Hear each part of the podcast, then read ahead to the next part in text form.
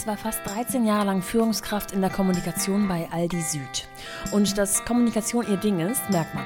Denn nicht nur privat scheint sie in Sachen Absprache mit ihrem Mann, was die Vereinbarkeit von Kindern und Karriere betrifft, immer in guter Kommunikation gestanden zu haben, sondern auch nach ihrem Langzeitarbeitgeber zieht es sie in eine kommunikationslastige Selbstständigkeit. Oder besser gesagt, gleich in zwei. Denn 2020 gründet Kirsten zum einen Kirsten Guest Consulting und zum anderen den Windy Verlag für Kinderbücher.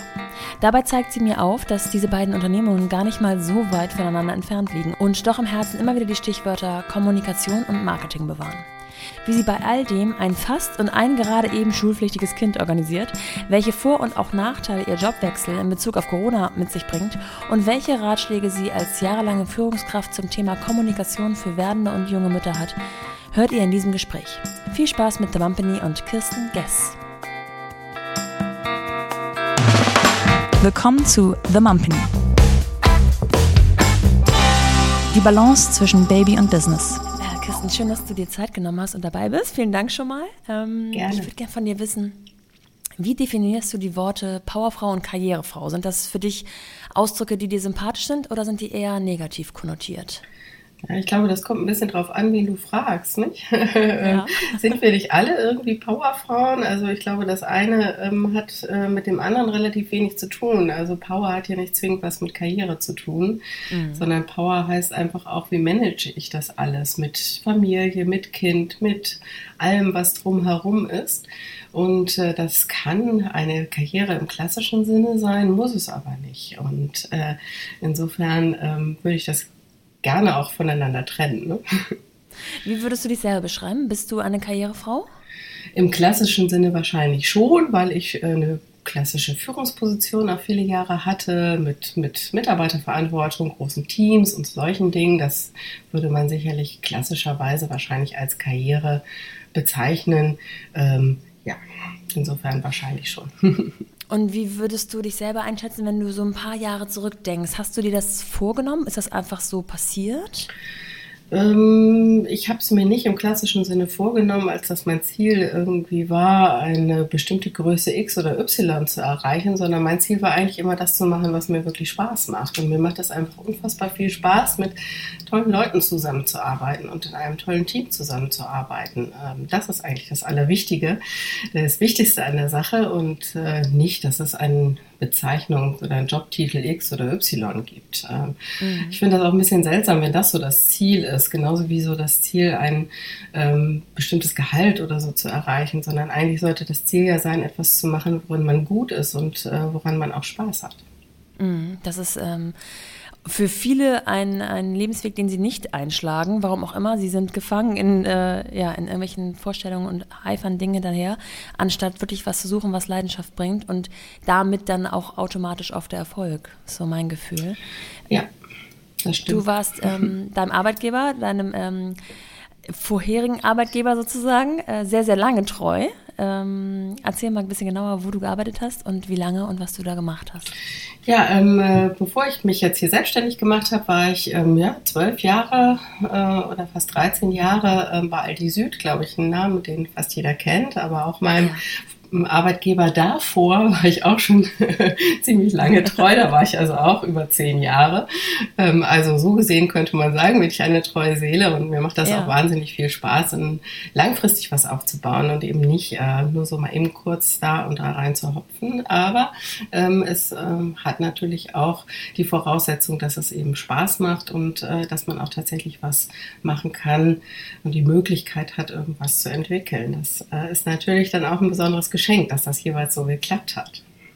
Und was waren deine Aufgabenbereiche? Worum hast du dich da besonders gekümmert? Ja, bei Aldi Süd ist ja ein Unternehmen, was in der Vergangenheit nicht äh, wahnsinnig bekannt dafür war, dass es viel nach draußen kommuniziert hat. Und irgendwann hat man sich überlegt, dass das vielleicht eine gute Idee wäre, das zu ändern und ähm, hat mich dann eingestellt, um den Bereich äh, Kommunikation aufzubauen.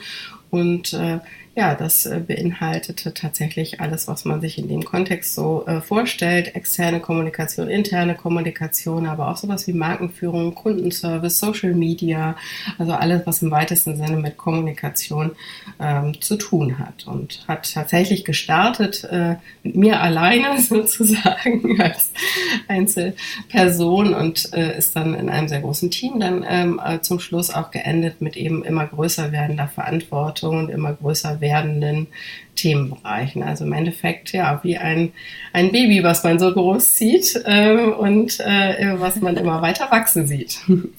Und seid ihr tatsächlich komplett getrennt von Aldi Nord oder gibt es dann in Sachen Kommunikation eine gewisse Absprachen? Ja, da gibt es natürlich eine Ab äh, Absprache. Aldi Nord und Aldi Süd sind zwei, tatsächlich zwei getrennte Unternehmen, mhm. aber wie es so schön heißt, familiär miteinander verbunden. Die ja. Gründerbrüder ähm, haben ja damals das Unternehmen geteilt, aber natürlich gibt es viele Projekte, die man auch gemeinsam macht und natürlich stimmt man sich auch dann ab in der Kommunikation. Dann warst du schon fünf, sechs Jahre tatsächlich dort, bevor du Mutter wurdest, richtig? Genau so ist es, ja. Und in was für einer Position hast du zu dem Zeitpunkt gesteckt? Ja, die Position also war sozusagen formal immer die gleiche. Ähm, also der Titel, wenn man so möchte, war immer der gleiche. Nur die, das Aufgabenspektrum hat sich eben über die Jahre hinweg immer weiter ausgeweitet, eben mit der deutlichen Zunahme der Kommunikation, die wir eben sowohl, also was den schieren Umfang als auch was die Kanäle angeht oder die Intensität einfach zugenommen hat, äh, hat sich natürlich der Aufgabenbereich entsprechend ausgeweitet. Aber formal war das immer der gleiche Titel, den ich hatte, ja. eben als Director Communications oder Leiterin Kommunikation. Das heißt, ich hatte also zu der Zeit, äh, zu dem Zeitpunkt schon ein Team, ähm, ein relativ großes, äh, ich glaube so 20 Leute waren es wahrscheinlich in der Zeit. Ähm, ja. Und ähm, da habe ich dann, äh, bin ich dann das erste Mal schwanger geworden mit unserer Tochter, genau. Wie muss ich mir das in so einem, ich sage jetzt mal, Traditionsunternehmen vorstellen, ähm, wie der Arbeitsablauf und der Arbeitsalltag aussieht? Arbeitet man da auch mal am Wochenende? Arbeitet man da 9 to 5 oder hat man äh, diverse Überstunden, die man ansammelt? Wie sah das bei dir aus? Also es gibt natürlich keinen 9 to 5 Job, vor allen Dingen nicht als Führungskraft. Wenn man also eine ja. klassischen Sachbearbeiterposition hat, dann gibt es das natürlich. Da gibt es hier 37,5 Stunden Woche und so weiter. Das hat man aber als Führungskraft nicht. Da hat man eben die Arbeitszeit, die der Situation angepasst ist. Und da kommt es sicherlich auch darauf an, in welchem Bereich man tätig ist. Der Kommunikationsbereich ist nun mal einer, der generell die Bereitschaft voraussetzt, auch am Wochenende und auch abends zur Verfügung zu stehen. Einfach deswegen, weil die Medien ja auch nicht schlafen. Und Social Media macht am Wochenende keine Pause und es gibt am Wochenende auch Nachrichten und die Zeitung für Montag wird auch am Wochenende produziert. Das heißt, ähm, es ist nicht die Regel, aber es kann immer wieder sein, dass irgendwelche Dinge passieren, die auch am Wochenende oder abends geklärt werden müssen, ähm, weil einfach irgendwas Aktuelles ansteht. Und die Mitarbeiter um dich herum, waren das, ähm, waren die eher männlich, eher weiblich? Hattet ihr ein gutes Verhältnis, also ja, eine gute Verteilung dessen? Ähm, nein, eigentlich nicht, weil äh, wir tatsächlich in einem äh, klassischen Kommunikationssektor natürlich sind und da ist der Anteil der Frauen traditionell ja sehr groß. Wir hatten immer sehr, sehr viele Frauen. Wir haben dann irgendwann auch Quotenmänner dazu bekommen. Ja. Nein, also mir ist es generell immer sehr wichtig gewesen, dass wir ein Team haben, was extrem gut funktioniert, was aber in sich auch divers ist, also in allen möglichen Schattierungen, was Arbeitserfahrungen angeht, was Alter angeht, was eben mhm. männlich, weiblich, sonstige Farben, die ein Tier so haben kann, auch hat. Und genau so waren wir auch aufgestellt, aber tatsächlich war die Frauenquote deutlich größer als die Herrenquote. Das muss man auch sagen. Das heißt, die Wahrscheinlichkeit, dass da auch mal eine Mutter oder eine werdende Mutter dabei war, war groß. Oh ja, wir hatten unheimlich, unheimlich viele Kinder und das äh, habe ich auch immer als große Bereicherung empfunden. Und wie wurde mit, ähm, damit umgegangen? Also haben die im klassischen Sinne ein Jahr Auszeit genommen und sind dann wieder eingestiegen? Haben die dann meistens den gleichen Job bekommen in Teilzeit oder tatsächlich wieder Vollzeit eingestiegen? Was ist so der übliche Weg gewesen? Äh, den gibt es eigentlich nicht und das ist auch tatsächlich etwas, was ich ähm, auch ganz wichtig finde, weil jeder muss es ja für sich selber entscheiden, wie der Weg aussehen kann und soll.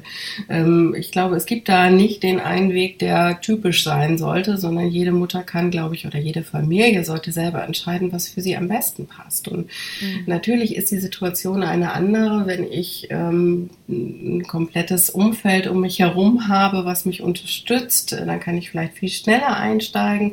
Es gibt aber auch vielleicht äh, Mütter, die haben Väter, die sehr viel unterwegs sind, ähm, bei denen das eben nicht so einfach ist, die dann vielleicht ein bisschen länger Zeit auch zu Hause benötigen. Es gibt äh, da ganz unterschiedliche Wege und Vorstellungen. Auch äh, wie findet man einen Kita-Platz zum Beispiel? Das sind ja alles so Dinge, die auch die mhm. eigenen Entscheidungen auch beeinflussen. Und so haben wir das einfach mit jeder Mutter auch selber und individuell besprochen, wie der Weg jeweils sein könnte. Und äh, je nachdem auch, zu welchem Zeitpunkt sie dann jeweils zurückgekommen ist oder auch in welchem Umfang sie zurückgekommen ist, haben wir dann auch überlegt, was kann auch die Aufgabenstellung sein.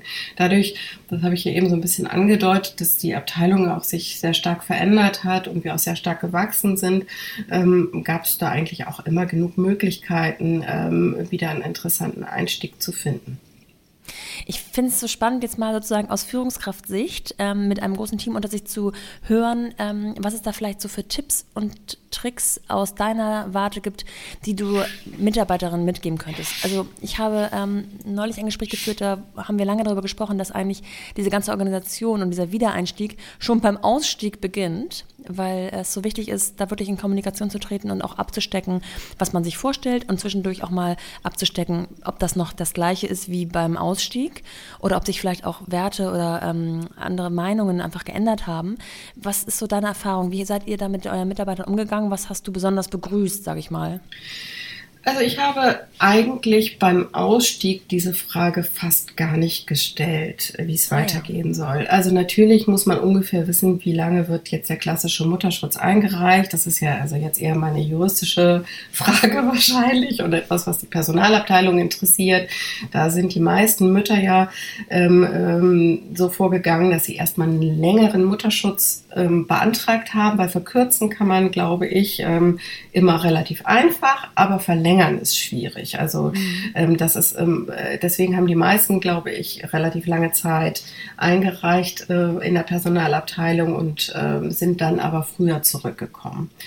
Ähm, auf der anderen Seite verändert sich natürlich wahnsinnig viel, wenn ein Kind da ist. Und man kann sich natürlich vorher in der Theorie alles ausmalen. Wie die Praxis nachher aussieht, ähm, ist manchmal doch was ganz anderes. Das mhm. hängt von so vielen Faktoren ab, die man vorher einfach nicht berücksichtigen kann.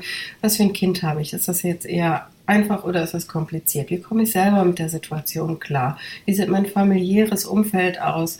Wie äh, verhält sich der Partner dazu? Und, und, und. Es gibt so viele Faktoren, die man tatsächlich überhaupt nicht absehen kann, wie die Situation ein Jahr später ist, dass es zwar schön ist, darüber zu sprechen, aber äh, wie realitätsnah das äh, tatsächlich ist, ähm, ist eine ganz andere Frage. Und ja. ich persönlich ähm, finde es auch unfassbar schwierig, wenn man selber in so einer Situation ist, diesen, diesen Druck zu haben. Man muss, bevor man das Kind überhaupt hat und bevor man überhaupt weiß, wie das alles geht, gerade beim ersten, beim zweiten oder folgenden hat man ja schon ein bisschen Erfahrung, kann man das, glaube ich, gar nicht richtig einschätzen.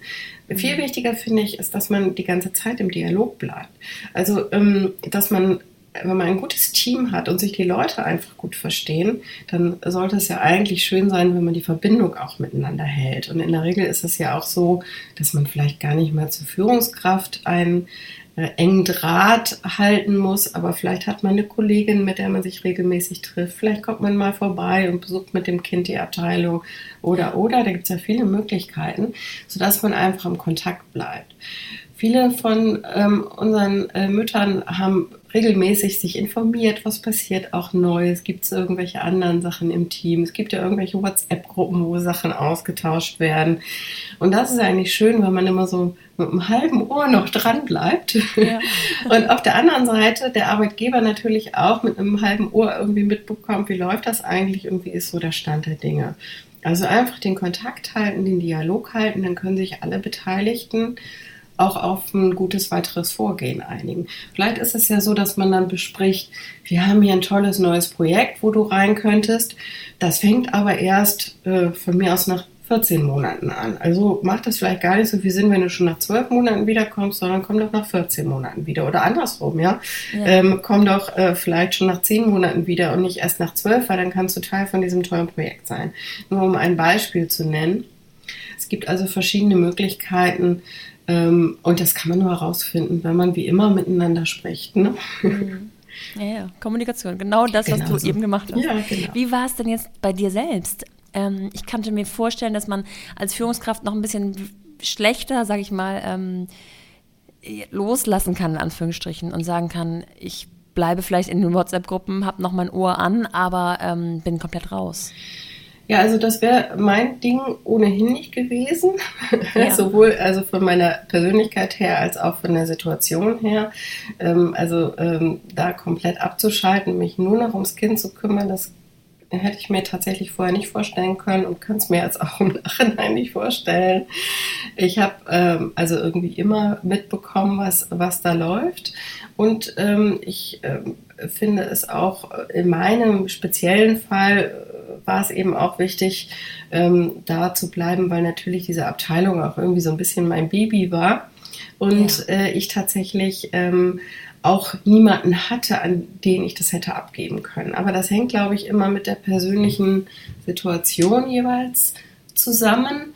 Ähm, es gibt ja große Abteilungen mit mehreren Führungskräften, wo dann zum Beispiel die Aufgabe von der Mutter, wenn sie den Mutterschutz gibt, einfach unter den anderen aufgeteilt wird, zum Beispiel. Mhm. Ja. Das ist ja gerade in größeren Unternehmen unter Umständen einfach machbar. Dann ist es natürlich auch einfacher loszulassen, weil die Sachen dann gut verteilt sind. Ja. Bei mir war es tatsächlich so, dass es eben einfach niemanden gab, der diese Aufgabe hätte übernehmen können. Nicht, weil ich persönlich jetzt meine, ich bin unersetzlich, sondern weil es einfach faktisch niemanden gab. Äh, ähm, und ähm, deswegen war es für mich eben auch wichtig, schnell wieder zurückzukehren. Aber das ist eine Entscheidung, die muss auch jeder für sich selber treffen. Was heißt schnell in deinem Fall? In meinem Fall tatsächlich direkt nach dem Mutterschutz. Ich habe gar keine Elternzeit genommen. Also, ähm, warte mal, Mutterschutz beginnt acht Wochen vor und sechs Wochen nach Geburt, ne? Hm, ich glaube anders. Ich weiß es gerade gar nicht mehr. Oder ich glaube andersrum. andersrum. Ich glaube, der längere Teil ist nach der Geburt. okay. Das bedarf aber natürlich etwas Organisation ähm, vorab, vielleicht mit Hilfe von äh, extern, mit Hilfe von Familie, mit Hilfe vom Ehemann oder dem Partner. Wie habt ihr euch organisiert? Ja, äh, bei uns war es von vornherein klar, dass wir beide Kinder wollen. Also das ist, äh, glaube ich, ja. ähm, auch nicht ganz selbstverständlich. Ich meine damit nicht, dass ähm, beide Kinder wollen im Sinne von, wir hätten gern ein Kind, sondern dass beide sich auch um die Kinder kümmern wollen und für die Kinder da sein wollen. Mhm. Ähm, das ist eben bei vielen Männern nicht zwingend der Fall, äh, höre ich immer wieder. Ja. Ähm, und deswegen war für uns auch klar, dass sich mein Mann genauso um die Kinder Kinder kümmert wie ich auch. Und deswegen war es für meinen Mann auch immer selbstverständlich, dass er Elternzeit nimmt. Äh, wir haben von vornherein gesagt, ähm, ich scheide dann eben den Mutterschutz aus und er nimmt danach Elternzeit. Also so, dass wir beide im Prinzip gleich lang ausfallen oder nicht arbeiten. Und äh, das hat auch hervorragend äh, funktioniert. Also äh, das ist, äh, glaube ich, eine Sache, die man sich sehr bewusst überlegen muss, bevor man Kinder bekommt, mit wem bekomme ich die Kinder und was bedeutet das dann in Konsequenz auch für mich oder für das Berufsleben und für die weitere Aufteilung der Arbeit oder der Kindererziehung oder allem, was dazu gehört, ähm, dann in Zukunft, weil das hängt maßgeblich damit zusammen natürlich, wie man gemeinsam sich überlegt, wie man dieses Thema angeht. Mhm. Jetzt weiß ich natürlich schon, ähm, dass dein zweites Kind gar nicht so spät darauf folgend ähm, sich auf den Weg machte. Mhm. Und zwar, äh, korrigiere mich, also ein Jahr später im nächsten Jahr geboren, aber wie viele Monate? 16 Monate. 16 mhm. Monate. War das auch schon so ein bisschen ähm, im Hinterkopf, nach dem Motto, ich äh, möchte schnell wieder zurück, weil ich möchte wieder arbeiten, bevor es ich dann wieder raus bin erneut? Oder war das nicht so geplant? Nee, das hatte eigentlich damit gar nichts zu tun, dass die beiden so schnell hintereinander gekommen sind. Hat einfach, ist nur der Tatsache geschuldet, dass ich schon recht alt war, nämlich über 40, als ähm, unser erstes Kind auf die Welt kam und ja. wir einfach hinten raus nicht mehr so furchtbar viel Zeit hatten.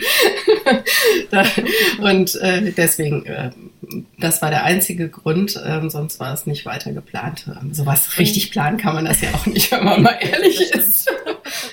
Das wäre großer Druck auf jeden Fall. ähm, habt ihr es dann bei der zweiten, beim zweiten Kind genauso wieder gemacht? Ja, genauso und äh, es hat auch wieder genauso äh, super auch geklappt.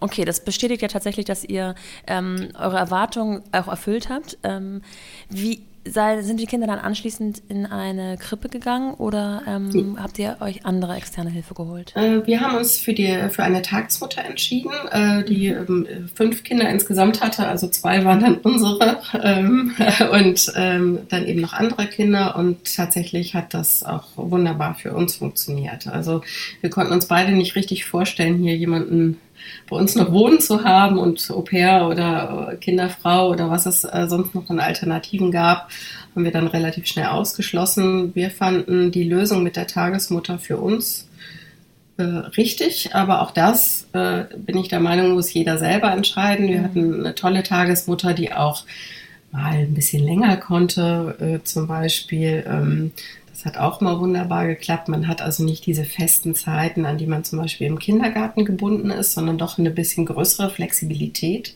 Dadurch, dass man ja mit einer Person auch zusammenarbeitet und eben nicht so einer Institution wie einem Kindergarten gegenübersteht.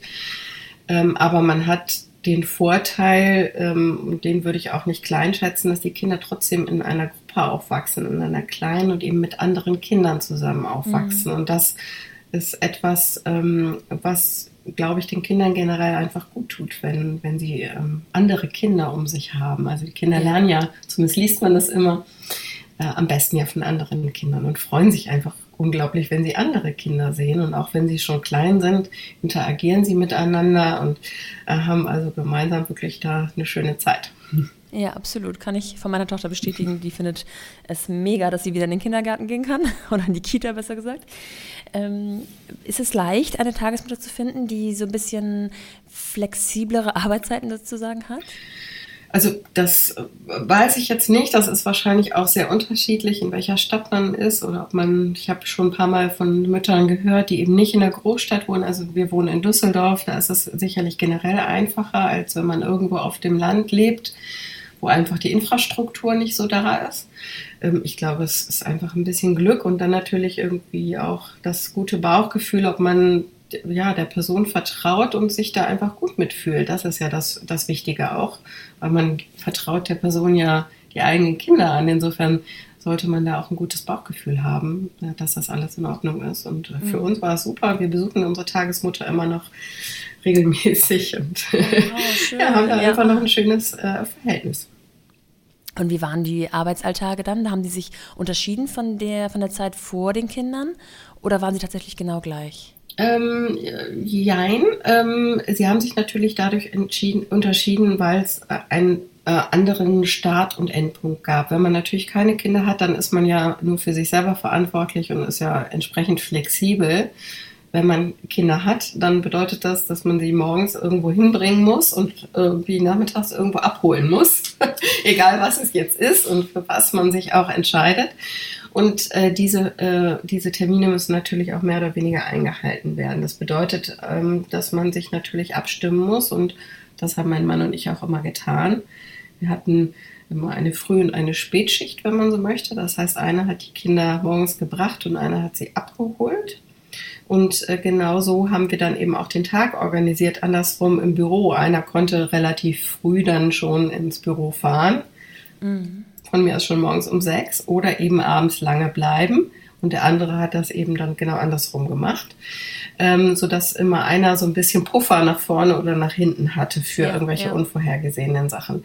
Und wann wer welche Aufgabe oder welche Schicht sozusagen übernommen hat, das haben wir dann eben wochenweise festgelegt, je nachdem, welche Termine anstanden. Also wenn einer schon wusste, ich habe nachmittags einen Termin, wo ich nicht genau weiß, ob der rechtzeitig zu Ende ist, dann hat der andere dann eben die Spätschicht oder die Abholschicht sozusagen übernommen. Ja. Das klingt alles in sich total schlüssig und gut organisiert. In der Theorie, auch, ja. auch mit einem Mann, der da sozusagen am gleichen Strang zieht. Ich glaube, das ist die Grundvoraussetzung. Ja. Ähm, und dass man einfach wahrscheinlich einfach offen miteinander kommuniziert und ja, äußert, wenn irgendwo was knirscht oder wenn man denkt, man braucht, muss ein bisschen nachjustieren. Ich könnte mir vorstellen, dass von außen aber vielleicht hier und da mal Kommentare, Blicke oder oder oder kommen, wenn man sich entscheidet, die Kinder eben nicht nach anderthalb Jahren in die Kita zu bringen oder vielleicht sogar noch später. Das ist ja auch sehr abhängig von der Bubble, in der man sich befindet. Ähm, aber ich höre so aus meinem Umfeld, sowohl privat als auch mit den äh, Gästinnen, die ich bisher gesprochen habe, dass sie es schon auch kennen, dass da mal kritisiert wird oder ein schlechtes Gewissen gemacht wird. Kennst du das auch? Ja, also erstmal muss man natürlich sagen, dass das Theorie ist, nicht? Also ähm, es hat natürlich in der Praxis auch immer mal wieder geknirscht, aber ich glaube, das ist ganz normal ähm, man muss da auch, glaube ich, eine gewisse Gelassenheit auch entwickeln und eine gewisse Ruhe, um das Ganze auch dann ja, durchzuhalten. Ähm, und auch alle möglichen unvorhergesehenen Dinge, die immer passieren, die passieren ja sowieso im Leben, aber mit Kindern passieren sie eben nochmal potenziert auch ähm, auffangen und aushalten zu können. Das ist so. Ähm, was die Frage nach ähm, ja, schief angeguckt angeht, das kann ich eigentlich nicht wirklich sagen. Es ist ähm, schon so, dass gerade im beruflichen Umfeld man sehr häufig die Frage oder die Frau sehr häufig die Frage dann bekommt, wie macht ihr das denn? Ich glaube, das ist ein, äh, einfach grundsätzlich ein großer Unterschied. Männer werden das nie gefragt, oder? Also, ich weiß nicht. Äh, ja. Ich habe noch nie einen Mann gefragt oder noch nie gehört, dass ein Mann gefragt worden ist, wie machst du das denn jetzt, wo du ein Kind hast? Ja. Wer passt denn auf das auf? Da wird immer selbstverständlich davon ausgegangen, dass die Frau das alles regelt. Wenn eine Frau das äh, macht, dann ist es eben so, dass man sehr häufig gefragt wird. Aber diese Frage wird tatsächlich auch sehr häufig von Frauen gestellt und auch aus echtem Interesse heraus, habe ich festgestellt, weil mhm. viele sich einfach auch ähm, dadurch äh, ja, Ideen erhoffen, wie man selber das machen kann. Und viele haben mir auch zurückgespielt, dass sie gesagt haben, ich finde das toll, dass es auch mal jemanden gibt, der das so macht. Äh, damit ich mich auch daran orientieren kann und eben mir auch ein Stückchen weiter Weg geebnet wird, indem sowas eben einfach wieder ein Stückchen weiter normal wird. Weil zu ja. der Zeit, als ich meine Kinder bekommen habe, war es in unserem Unternehmen damals auch nicht gerade normal, in der Position schwanger zu werden. Und da ist es einfach wichtig, wie immer, Role Models zu haben, Leute zu haben, die das machen und wo man da eben sehen kann, es funktioniert irgendwie. Und dann mhm. äh, ist es ja immer auch selber eine Ermunterung, vielleicht ähm, sich auch in die Richtung zu bewegen oder zumindest äh, zu überlegen, was man da wie man selber vorgehen könnte. Ja, absolut. Und du hast dann ja auch weitere sechs, fünf, sechs, sieben Jahre in dem Unternehmen gearbeitet. Ja. Also es hat ja tatsächlich auch funktioniert, nicht nur kurzfristig, sondern auch sich über einen längeren Zeitraum bewiesen, bis das Jahr 2020 kam das für dich aber jetzt nicht nur in erster Linie geprägt ist von Corona, sondern auch von einer Entscheidung, etwas an dieser beruflichen Situation zu ändern. Kannst du uns ein bisschen mitnehmen, wie das dazu kam? Ja, das hatte eigentlich äh, recht wenig äh, jetzt mit dem Thema Kinder und Karriere zu tun oder Kinder ja. und Beruf zu tun, sondern das hatte eigentlich ausschließlich was mit der Situation zu tun, wie sich das im Unternehmen weiterentwickelt hatte, wie sich äh, durch Umstrukturierung Aufgabenbereiche neu justiert haben und ähnliches, ähm, oh, was dann schlussendlich dazu geführt hat, ähm, dass ich gesagt habe, ich verlasse das Unternehmen und äh, ja, mache mich selbstständig ähm, und äh, arbeite fortan jetzt eben nicht mehr in einer Konzernstruktur, sondern in meinem kleinen Büro zu Hause. ja. und ähm, äh, damit natürlich auch ganz anders, was äh, die Flexibilität angeht äh, mit den Kindern. Ähm, und äh, jetzt rückblickend muss man sagen, gerade dadurch, dass das mit Corona zusammenfiel, war das wahrscheinlich auch äh, wirklich ein großes Glück, weil die Flexibilität, die ja nun auch von vielen im Zuge von Corona ähm, erwartet wird, ähm, lässt sich so natürlich sehr viel besser bewerkstelligen. Also dieses Thema Homeoffice, Homeschooling und gleichzeitig aber auch äh, noch teilweise präsent im Büro sein zu müssen, das wäre wahrscheinlich sehr viel schwieriger gewesen, wenn ich noch in einem klassischen Unternehmen gewesen wäre. Das ist jetzt natürlich sehr viel einfacher geworden. Wann hat denn sozusagen in deinem Kopf dieser Prozess begonnen, dass du gerne was ändern würdest und dich selbstständig machen würdest? Ähm, ja, äh, das ist eine, ein Prozess gewesen, der relativ lange gedauert hat, weil man natürlich da auch viele Sachen miteinander abwägen muss. Ähm, natürlich ähm, solche Sachen wie ähm, Sicherheit, ähm, ähm, solche Sachen wie, äh, was mache ich überhaupt? man muss ja auch eine Geschäftsidee ja. auch entwickeln und ähnliche Sachen. Also das ist eine Sache, mit der ich schon relativ lange schwanger gegangen bin. In dem Zusammenhang passt ja. das Wort ja wieder ganz gut. Und dann irgendwann hat sich die Gelegenheit dann eben ergeben und dann habe ich gesagt, okay, jetzt mache ich es einfach. Und äh, dass dann Corona kurz danach kam, das war natürlich jetzt nicht Teil meines Businessplans. Aber gut, das geht ja vielen anderen Gründern auch so, dass irgendwas anders läuft, als man sich das so vorgestellt hat. Absolut. so, mache ich jetzt einfach. Was hast du denn gemacht? Erzähl mal. Ja, ich habe eigentlich zwei Sachen gleichzeitig gemacht. Ich habe äh, zwei neue äh, äh, Geschäfte gegründet, wenn man so möchte. Auf der einen Seite mache ich ähm, eine klassische Beratung. Das heißt, ich arbeite, wenn man so möchte, als Freie in meinem alten Beruf weiter und mache Kommunikations- und Markenberatung ähm, für andere Unternehmen, also als Freelancer, wenn man so möchte. Ja. Und äh, auf der anderen Seite habe ich einen Kinderbuchverlag gegründet. Ah, einmal so, einmal Herz, einmal Kopf. Ist das so ein bisschen? ja, das ist vielleicht jetzt ein bisschen hart gesagt, weil ähm, auch bei meinen anderen Kunden ist natürlich auch viel Herz dabei. Mhm. Aber es ist natürlich schon so, äh, dass Kinderbücher äh, eine Sache Sache sind, die mir schon sehr lange im Kopf rumgespukt sind. Also ich äh, lese immer schon wahnsinnig viel. Meine Mutter war Bibliothekarin. Ich habe das wahrscheinlich so ein bisschen in die Wiege gelegt bekommen, ja. das Thema Bücher. Und habe mich einfach wahnsinnig geärgert über viele schlechte Kinderbücher.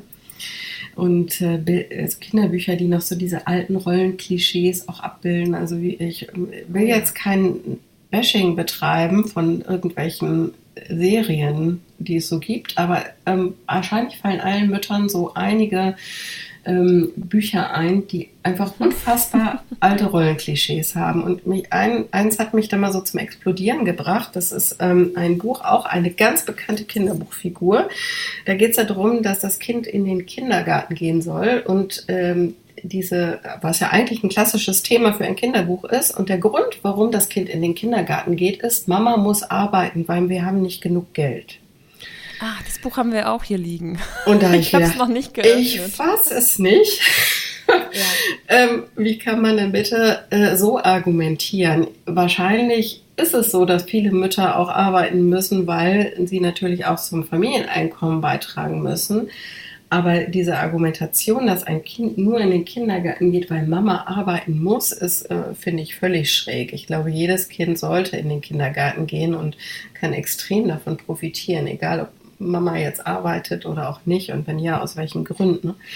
Ähm, und ja, da ist dann immer mehr der Wunsch gewachsen zu sagen, da muss man doch mal was gegen tun und man muss auch mal andere Kinderbücher ähm, den Weg an die Öffentlichkeit ermöglichen, die vielleicht auch nicht den großen Verlagen die großen Auflagen bescheren, nach denen sie natürlich auch ihre Kinderbücher auswählen oder die Themen mhm. auswählen, die später als Kinderbuch erscheinen.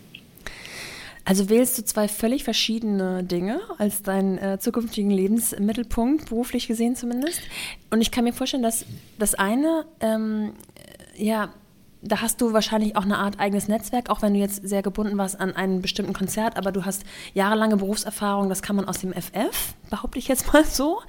Ähm, da würde mich eher interessieren, wie du sozusagen an deine Kunden rankommst.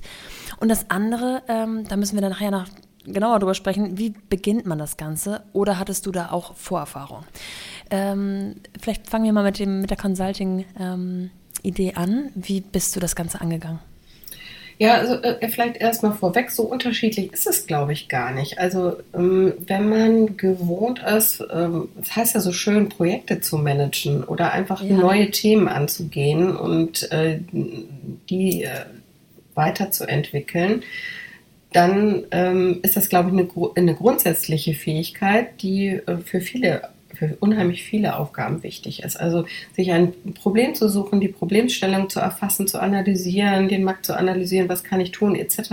Und dann zu überlegen, was brauche ich für ein Team, welche Kompetenzen brauche ich, welche bringe ich selber mit, wo muss ich mehr Inhalte oder Dinge ähm, hinzuholen, ist ja eigentlich eine Aufgabenstellung, die, egal ob ich jetzt über einen Kinderbuchverlag rede oder eben über das Projekt Kinderbuch XY spreche oder eben über einen klassischen Beratungsjob spreche, eigentlich immer identisch ist. Also eine gewisse analytische Fähigkeit und dann nachher das Projekt dann eben entsprechend umzusetzen und wie man so schön sagt, auf die Straße zu bringen. Ja. Ähm, das ist, glaube ich, etwas, was man immer einsetzen kann. Und äh, interessant ist es natürlich auch, wenn man dann die Möglichkeit hat oder einen gewissen Werkzeugkoffer mit hat, aus dem man sich dann eben immer bedienen kann. Also Marketing braucht man für Bücher genauso wie ich eben Markenberatung auf der anderen Seite mache. Also das Ganze bedingt sich ja schon auch miteinander. Ne? Und ich habe auch schon früher Drucksachen produziert und im Endeffekt ist ein Buch auch eine Drucksache. Ja, Bei Kinderbüchern gibt es ja noch nicht so viele E-Books, weil die meisten ja doch tatsächlich noch physisch sind. Also so unterschiedlich ist es, wenn man das so möchte, eigentlich gar nicht. Und ich war ja, bevor ich bei Aldi gearbeitet habe, auch viele Jahre in, in der Kommunikationsberatung und habe da ja auch verschiedene Kunden aus ganz verschiedenen Bereichen auch betreut. Deswegen sich in neue Themenkomplexe und Bereiche einzuarbeiten, gehört ja auch äh, immer auch mit hin dazu. Mhm. Ähm, wie geht man das jetzt generell an, äh, sich selbstständig zu machen? Ähm, ja, das, das Erste und Wichtigste ist natürlich zu sagen, was ist eigentlich meine Geschäftsidee oder was möchte ich eigentlich machen und ähm, wo liegen auch meine, meine Stärken ähm, und äh, wo liegen sie eben auch nicht. Also so eine klassische Selbstreflexion ähm, ist da, glaube ich, ganz hilfreich. Und sich natürlich auch zu überlegen, ähm, ja, braucht mich der Markt eigentlich? Ja, also ähm, mache ich jetzt die 23.000. Äh, Geschichte, die es schon x-mal gibt, ähm, oder wie kann ich mich da entsprechend auch äh, neu positionieren? Ähm, das ist, glaube ich, das, was man als allererstes mal machen äh, muss. Und äh, da kann oder konnte ich natürlich aus meinen persönlichen Erfahrungen die ich in der Vergangenheit gemacht habe, natürlich ähm, schöpfen und natürlich auch aus dem Netzwerk, aus den vielen Jahren, ähm, äh, was, was sich da einfach dann natürlich ergibt, wenn man so viele Jahre in so einem Beruf auch arbeitet. Und ähm, habt ihr wirklich oder hast du wirklich beides zeitgleich begonnen?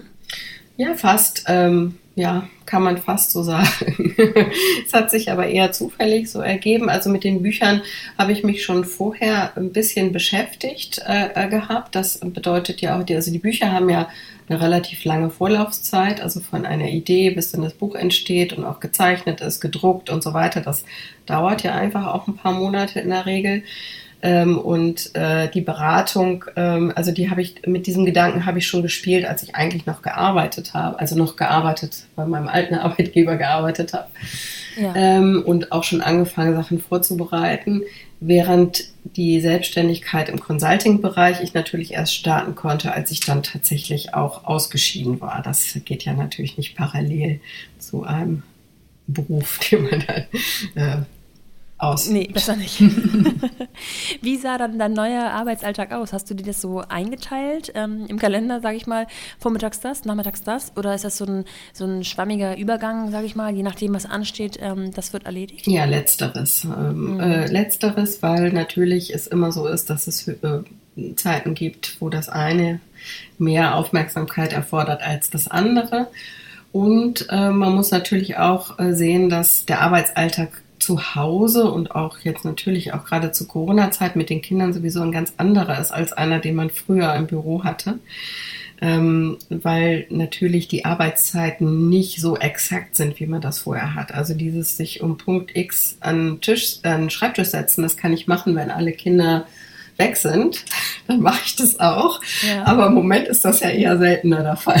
Es sind ja meistens irgendwelche Kinder auch da, die auch beschäftigt werden sollen. Das heißt also, das führt natürlich dazu, dass sich der klassische Arbeitsalltag sehr viel mehr zerteilt in kleinere Häppchen, wenn man so möchte, an denen man arbeiten kann und äh, sich natürlich auch zum Beispiel deutlich in die Abendstunden auch verschiebt. Das heißt, das, was du über den Tag hinweg vielleicht nicht schaffen kannst, aufgrund von Kinderbetreuung und so weiter, hängst du dann hinten ran. Genau so. Also bist du am Ende des Tages doch, also schaffst du deine To-Dos ähm, doch, weil du eben den, den Tag verlängerst. Genau so oder eben am, ins Wochenende. Das ist ja so generell der große Vorteil, wenn man selbstständig ist. Man kann sich die Sachen natürlich einteilen, wie man möchte. Ja. Es gibt nicht so eine Präsenzkultur oder ähnliches. Es gibt natürlich auch Termine, es gibt Abgabetermine, es gibt Meetings, äh, wie wir jetzt eins haben oder irgendwelche ja. Zoom-Konferenzen oder Teams-Besprechungen. Das gibt es natürlich auch, aber grundsätzlich ist man natürlich sehr viel flexibler. Mit dem Vorteil eben, dass man viel flexibler ist und mit dem Nachteil, dass man sehr viel flexibler ist, weil man muss die Arbeit ja trotzdem irgendwann tun. Und das bedeutet mhm. eben natürlich auch, dass sich die Arbeitszeiten dann eben irgendwo anders hin verschieben, wo man normalerweise vielleicht eher frei gehabt hätte. Was sind so deine größten Herausforderungen jetzt in dieser Zeit?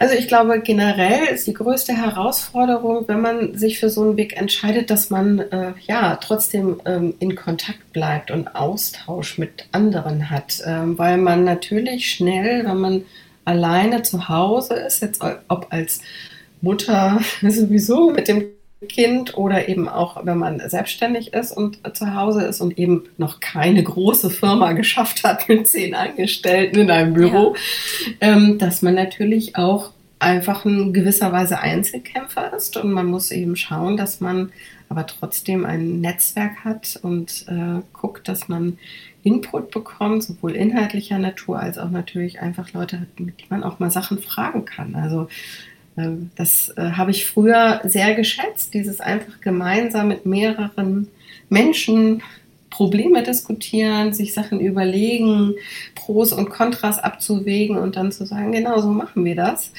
Ähm, das ist natürlich ungleich schwieriger, wenn man erstmal alleine arbeitet. Und da ist es einfach sehr wichtig, sich ein gutes Netzwerk zu schaffen und äh, viele Leute zu haben, mit denen man trotzdem, so schwierig das im Moment auch ist, in einen gewissen Austausch gehen kann. Mhm. Jetzt wart ihr ja vorher ähm, ganz gut aufgeteilt zu Hause mit euren Abläufen. Hat sich daran jetzt was geändert? Also habt ihr die, die Abläufe geändert? Ist dein Mann ähm, ja, muss oder darf er auch im Homeoffice arbeiten? Ja, er ist auch im Homeoffice, deswegen ähm, ist es für uns jetzt eigentlich ungleich einfacher geworden. Ähm, dadurch, dass wir beide dadurch flexibler geworden sind, ähm, hilft uns da jetzt im Moment, was das angeht, die Corona-Zeit. Es macht es natürlich aber unterm Strich auch schwieriger, weil die Kinder natürlich viel mehr zu Hause sind. Ähm, was ich persönlich als wirklich großen Vorteil empfinde, ist, dass dieser Zeitdruck, den man so hat, gerade was so das Abholen angeht. Ich glaube, jede Mutter mit einem Kind irgendwo weiß, was ich meine. Dieses, man hetzt aus irgendeiner Tür, rast irgendwo hin, Kita, Schule, was auch immer, und hofft, dass kein Stau ist oder alle Ampeln auf grün sind, damit man es noch rechtzeitig schafft, ähm, dass dieser Stress ein bisschen weg ist ähm, weil das finde ich also unfassbar, oder fand ich früher mal unfassbar anstrengend. Ja. Dieses, also wenn, wenn das mal jemand abschaffen könnte, diese festen Uhrzeiten, wo man dann immer irgendwo sein muss, äh, das würde, glaube ich, die Nerven vieler Mütter und Väter deutlich beruhigen.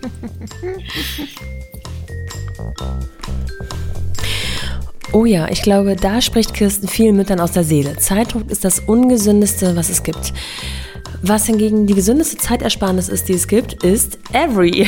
Denn die tiefgekühlten Bowls von Every, die nicht nur praktischerweise direkt nach Hause geliefert werden, sondern auch noch in unter 10 Minuten in der Pfanne oder in der Mikrowelle zuzubereiten sind, sind wahre Helfer im Alltag. Probiert es einfach aus und bekommt eine Bowl gratis bei einer Bestellung einer 6er oder 8er Box mit dem Code MUMPANY auf www.every-foods.com. All das findet ihr nochmal in den Show Notes und jetzt zurück zu Kirsten.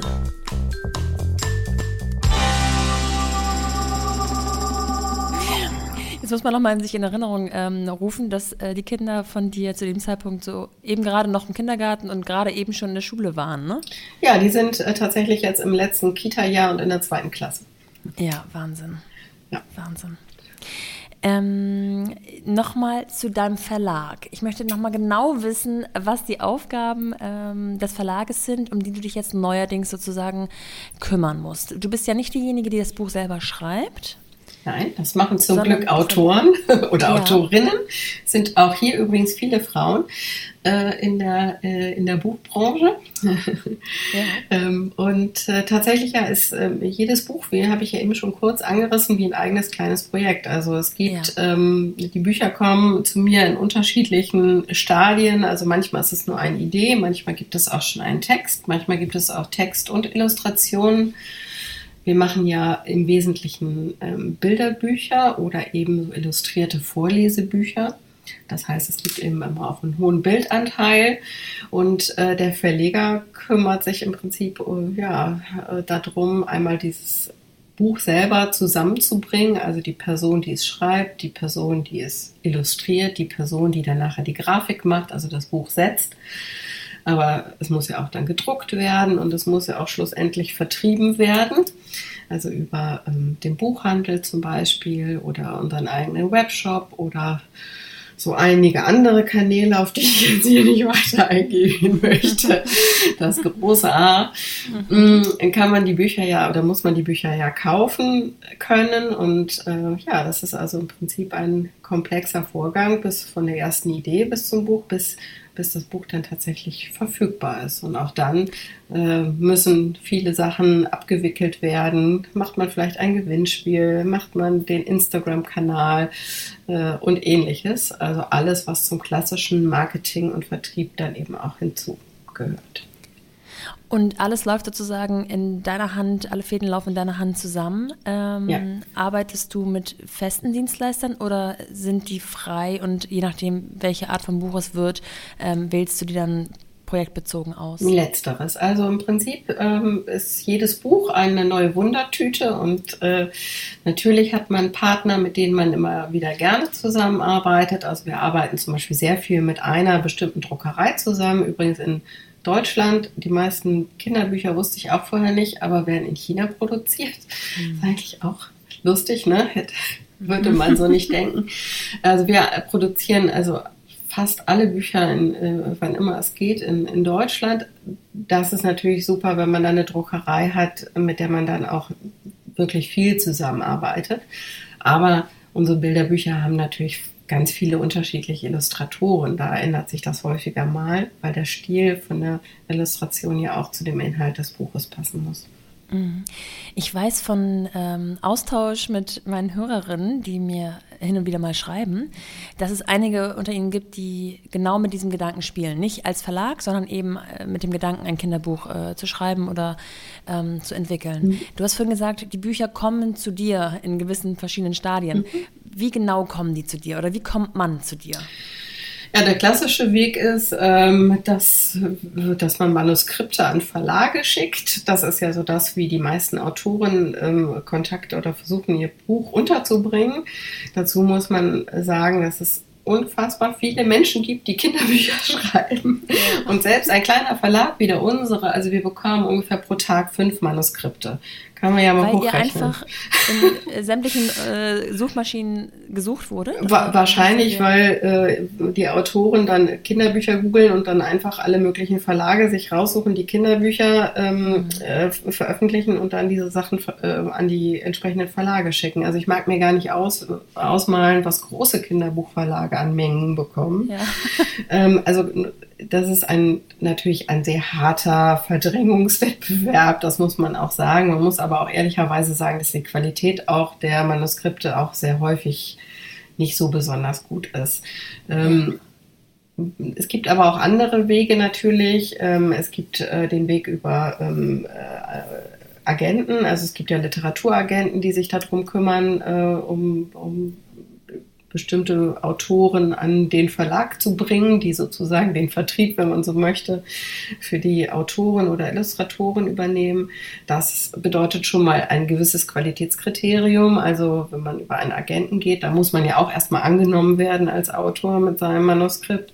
Und es gibt auch die Möglichkeit, über Lektorate äh, zu gehen, die dann schon mal den Text so in eine Form bringen, dass er eher für ähm, Verlage geeignet ist. Ähm, da gibt es also ganz viele verschiedene Wege. Manche äh, Sachen kommen auch über irgendwelche persönlichen Kontakte zustande. Das kann man also tatsächlich gar nicht ähm, so allgemein beantworten. Ich glaube, wichtig ist auch, dass man sich da sehr kritisch reflektiert, ob das jetzt wirklich nur eine nette Idee ist oder ob man wirklich Talent zum Schreiben hat. Ja. Ähm, und vielleicht auch, ob es irgendwas ist, was ein bisschen besonders ist, also was nicht die 23. Geschichte ist, die immer wieder das Gleiche betitelt. Ja, ja. Das ist halt auch häufig so, dass die Ideen da doch ähm, nicht immer neu sind. Und ähm, da muss man, glaube ich, sich schon kritisch manchmal hinterfragen. 2020. Du hast schon eben gesagt, es ist an dir vorübergegangen, dass du ähm, wenig Flexibilität in dem Arbeitsalltag, was so die Örtlichkeit und die Zeiten angeht, ähm, hattest und es in dir vorübergegangen ist bei deinem alten Arbeitgeber. Ähm, das ist ein großer Vorteil heutzutage. Auf der anderen Seite bist du natürlich jetzt viel abhängiger von dieser Pandemie, in der wir stecken.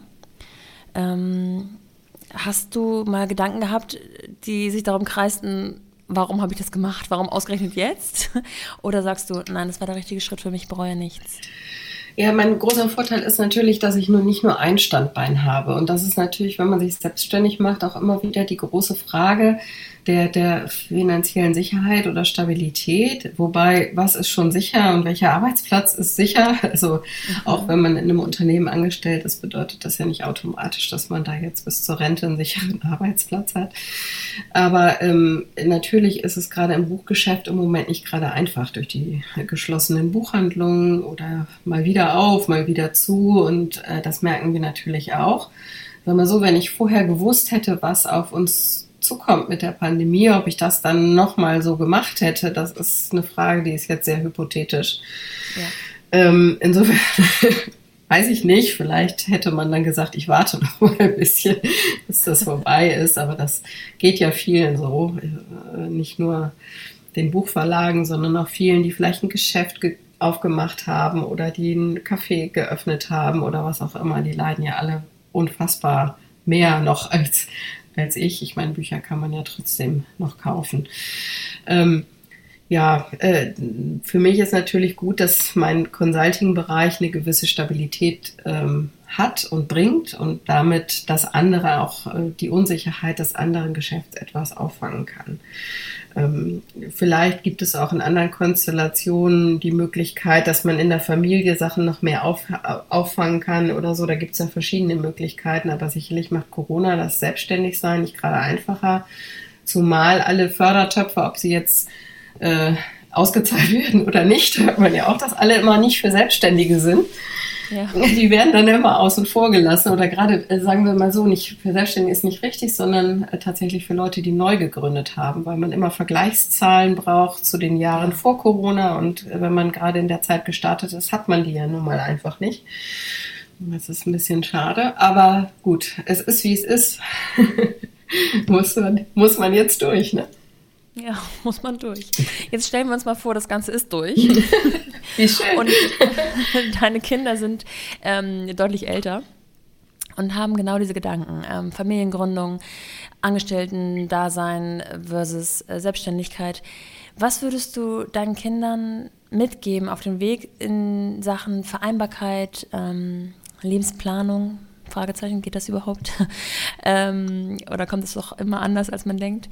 Und äh, diese, diese ganzen Fragen, die man sich stellt, wenn man sich vielleicht selbstständig machen will und äh, das Thema Sicherheit vielleicht auch nicht so ganz ausblenden möchte. Gibt es da so, so Dinge, wo du sagst, du wirkst nämlich auf mich so, so beruhigend, sage ich jetzt mal, ähm, als ob du quasi deinen Frieden mit gewissen Dingen gemacht hast und auch wenn es dich mal aus der Haut fahren lässt oder aus der Ruhe bringen lässt, hat, hat man das Gefühl, dass du damit umgehen kannst. Ähm, was würdest du anderen mitgeben, vielleicht sogar deinen eigenen Kindern später?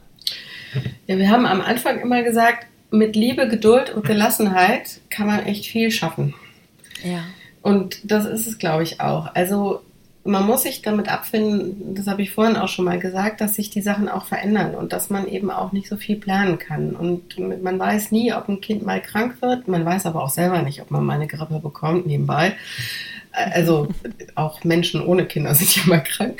Aber man kann nicht alles planen und äh, vielleicht ist das auch gar nicht schlimm. Vielleicht macht das ja unser Leben auch aus, dass es äh, spannend bleibt und dass es sich auch einfach neu entwickelt. Und wenn man versucht, mit einer gewissen Grundgelassenheit da reinzugehen. Ähm, nicht blauäugig, das meine ich nicht so, aber mit einer gewissen Grundgelassenheit und ein bisschen Geduld und Liebe, dann kriegt man schon verdammt viel hin.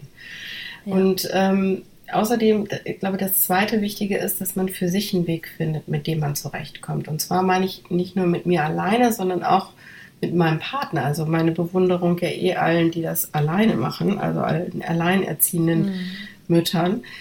Aber man muss gemeinsam, glaube ich, einen Weg finden. Das ist ganz wichtig. Ähm, wenn man versucht, einen Weg zu gehen und dabei nicht die Unterstützung des Partners hat, dann wird es natürlich wirklich schwierig. Ähm, gerade wenn man sich auch selbstständig machen will, dann bedeutet das ja, hat das einfach Konsequenzen für die Familie. Und die muss man auch gemeinsam besprechen und man muss sich auch einig sein, wie man Sachen organisieren will und wie man sein Leben gestalten will. Deswegen Augen auf bei der Partnerwahl. ähm, wenn man sich selber überlegt oder weiß, man möchte gerne ähm, jemand sein. Wir haben angefangen mit Powerfrau oder nicht, aber wenn man ja. sagt, ich möchte gerne was machen in meinem Leben, was mir Spaß macht, was, was, was mich auch begeistert und was mich auch glücklich macht, dann sollte ich auch gucken, ob ich einen Partner habe, der das, diesen Weg auch mitgeht. Ähm, weil wenn ich dann nachher doch in dieser klassischen Mutter zu Hause Falle lande, obwohl ich das nicht möchte, wenn man das möchte, ist ja alles gut, aber wenn ich das nicht möchte, dann werde ich natürlich auch sehr schnell einfach unglücklich und unzufrieden. Ähm, deswegen, ja, sind das wahrscheinlich die beiden Sachen, die wichtig sind. Also sich gemeinsam zu überlegen, wie will ich das machen und wenn es dann anders kommt, dann klappt schon irgendwie. das ist ein schöner Abschlusssatz, den nehme ich so. Ähm, Kirsten, vielen Dank für deine Zeit. Sag da noch mal ganz kurz, wo man deine beiden Selbstständigkeiten vielleicht online oder vielleicht auch in Persona findet. Ja, man kann natürlich ähm, einfach Kirsten Guest googeln, dann findet man auch den ähm, Consulting-Bereich, aber vielleicht hier viel interessanter der Windy Verlag. Das ist äh, der Kinderbuchverlag unter ganz normal windy-verlag.com oder eben bei der Buchhandlung Ihres Vertrauens. Super. Ich danke dir sehr. Ich danke dir. Tschüss. Tschüss.